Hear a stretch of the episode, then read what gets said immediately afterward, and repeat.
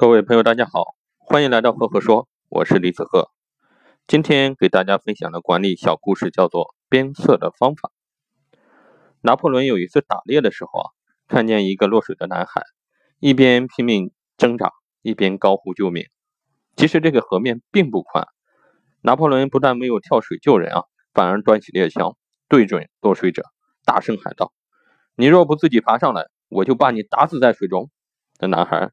见求救无用啊，反而增添了一层危险，便更加拼命的奋力自救，终于游上了岸。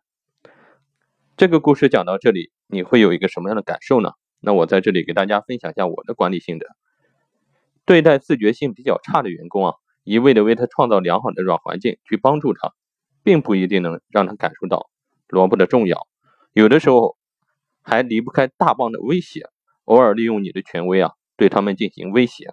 会及时制止他们消极散漫的心态，激发他们发挥出自身的潜力。自觉性强的员工也有满足、停滞、消沉的时候，也有依赖性。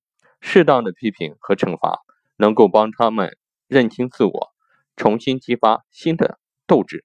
好了，故事就分享到这里。如果你喜欢我的分享呢，欢迎关注赫赫说，也欢迎关注我的微信公众号李子赫木子李木星子。赫赫有名的赫，每个周我会在上面跟各位分享一篇原创思考，欢迎关注，多多留言，多多交流，谢谢。